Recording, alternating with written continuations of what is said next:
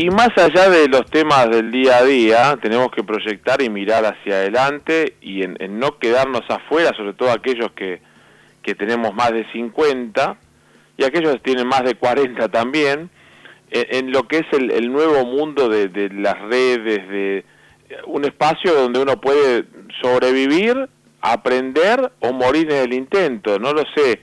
Eh, y estaba viendo un lanzamiento, el nuevo libro de Santiago Bilinqui, es uno de los emprendedores más destacados de nuestro país, que a la vez tiene mucha trayectoria en, la, en la escritura de sus libros, en las charlas que da, en la radio, en la columna del diario La Nación, eh, guía para sobrevivir al presente, ¿no? Y dice, en este libro fresco, dice Santiago, ideas para utilizar los aparatos digitales para conectarnos y vivir experiencias compartidas, en vez de encerrarnos cada uno en nuestra propia pantalla, ¿no? ¿Qué cosa? Porque siempre se dice, en la era de las comunicaciones nos aislamos metidos dentro de la pantallita de nuestro teléfono o nuestra laptop o lo que fuere. Santiago, Mario Caira te saluda. Gracias por estar en Caira aquí en Caira. ¿Cómo va?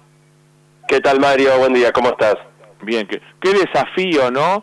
Eh, primero para los que no somos nativos digitales, eh, entender, pues yo veo a, los, a mis hijos, todos, todos son nativos digitales y para lo que yo tardo cinco minutos en resolver, en una pantalla adjuntar un archivo, linkear algo, ellos lo hacen en 30 segundos.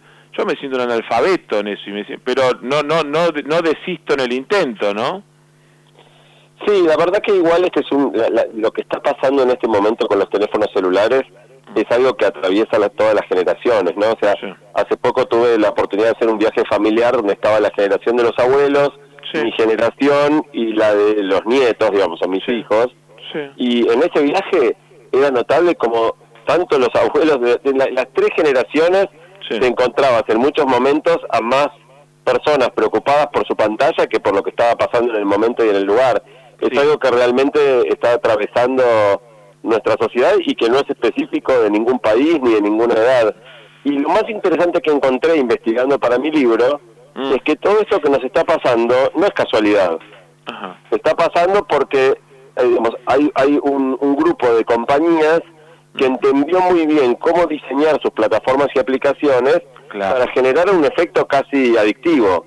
Sí. a, mí, por ejemplo, yo estoy pendiente del celular, ¿no? Pero por temas de trabajo, viendo si me llega alguna notificación en LinkedIn, si aparece algún WhatsApp con temas profesionales, pero no estoy mucho, viste, así la cosa de, del día a día o de subir mis mis cosas del día a día, pero yo veo que sí, pasa, no sé, mi suegra, mi vieja, eh, intentan, alguna más con, con más suerte que otra, pero están con la camarita, con lo que publicó, con la receta, con y están mucho tiempo en la pantalla, es cierto. Por un lado, es compañía e integración para las personas que son mayores tal vez, pero por otro también es como que todas las, las edades se abstraen por la pantalla, ¿no?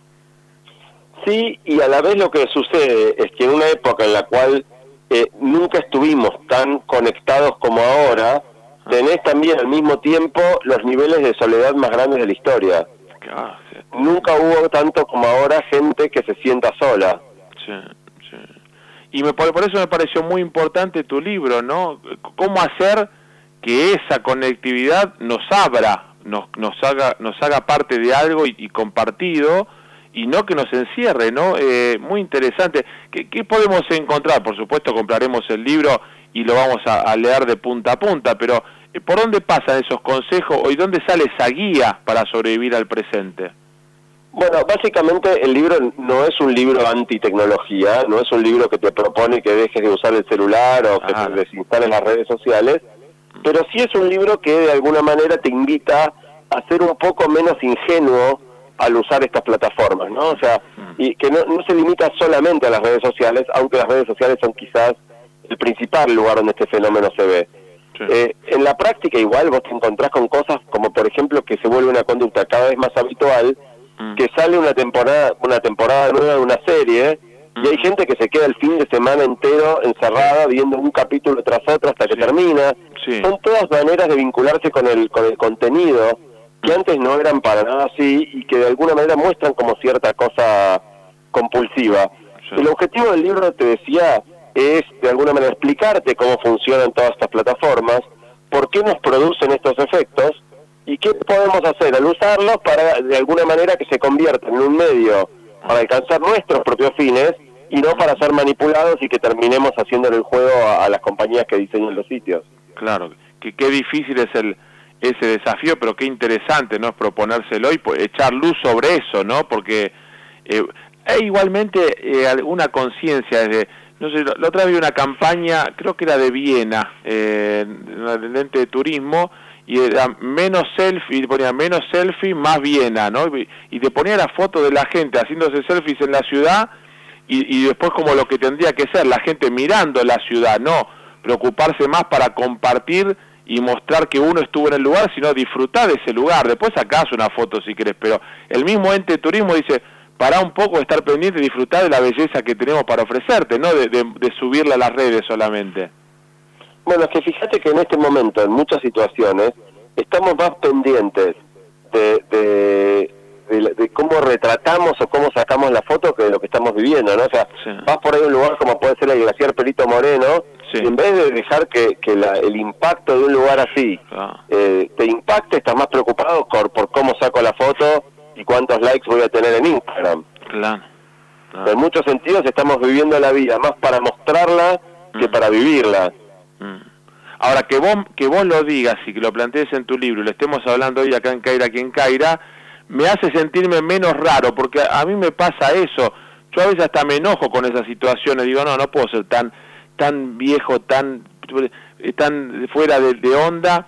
Ah, yo prefiero mirarlo y después a pesar que tenemos una página de turismo y de pero primero, si no, no conoces la ciudad, lo ves después en la foto, ah, estuve ahí, ¿no? Y, yo me siento raro, porque veo que la, el 99,9 está más pendiente de eso, que salga bien el enfoque de la ¿eh? y no disfrutar de ese lugar.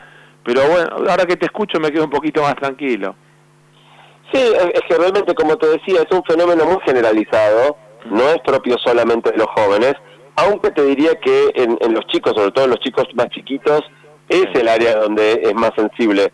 El libro tiene un capítulo entero que es sobre la crianza de los chicos y las pantallas, porque estamos dándole acceso a, pantallas a los chicos a edades más y más y más tempranas. Y bueno, en el libro lo explica bastante, pero no, no, es algo que sea conveniente eh, y, digamos, termina pasando porque es muy cómodo para los padres, ¿no? Para nosotros que, de alguna manera simplifica buena parte del esfuerzo de crianza de un chico cuando podés darle un teléfono y que se quede tres horas este, eh, anulado por la pantalla sin la fricción que es la cuestión constante del cuidado. Ah, sí, sin duda, eso es, eso es, tomar, tomar la tablet, nene, nena, y, y, dale, ya sabes que lo, lo, tenés calladito, entretenido con lo que, y ya está, pero bueno, tiene sus costos también. Santiago, las cosas que hice, perdón, en, en ese capítulo, es una guía de actividades para padres, hijos y celulares. Oh, donde de alguna manera lo que trata es ofrecer ideas piolas para que en vez de que el celular lleve a cada uno a su propio mundo, el celular sea un, puente que nos permita hacer actividades interesantes entre los padres y los hijos. Sí, es como, como en su momento el tema de las tablets, en de las compus, en las notebooks, en los colegios, ¿viste? Se daban, pero no, no, no se integraba en el uso de, las materias, es como que fue, quedó a mitad de camino eso, que fue una buena idea, pero tal vez no había capacitación del lado docente, tal vez no había un programa destinado a que eso sume, no que sea... Y, es lo que falta, y me parece que esa guía que propones en el libro hay que leerla sí o sí, lo, vamos a hacer. Te felicito por lo, prolífico de tu obra y por estar mirando estas cosas y echando luz, más allá de, de lo que es la corriente, sobre todo analizando la corriente pues nos hace muy bien. Te mando un gran abrazo. ¿eh? Bueno, un abrazo grande, mil gracias por el llamado. Un gusto tenerte en Caira aquí en Caira. Ahí está Santiago Vilinqui presentando su nuevo libro, Guía para sobrevivir al presente, ¿eh? y la verdad me gusta mucho. Vamos.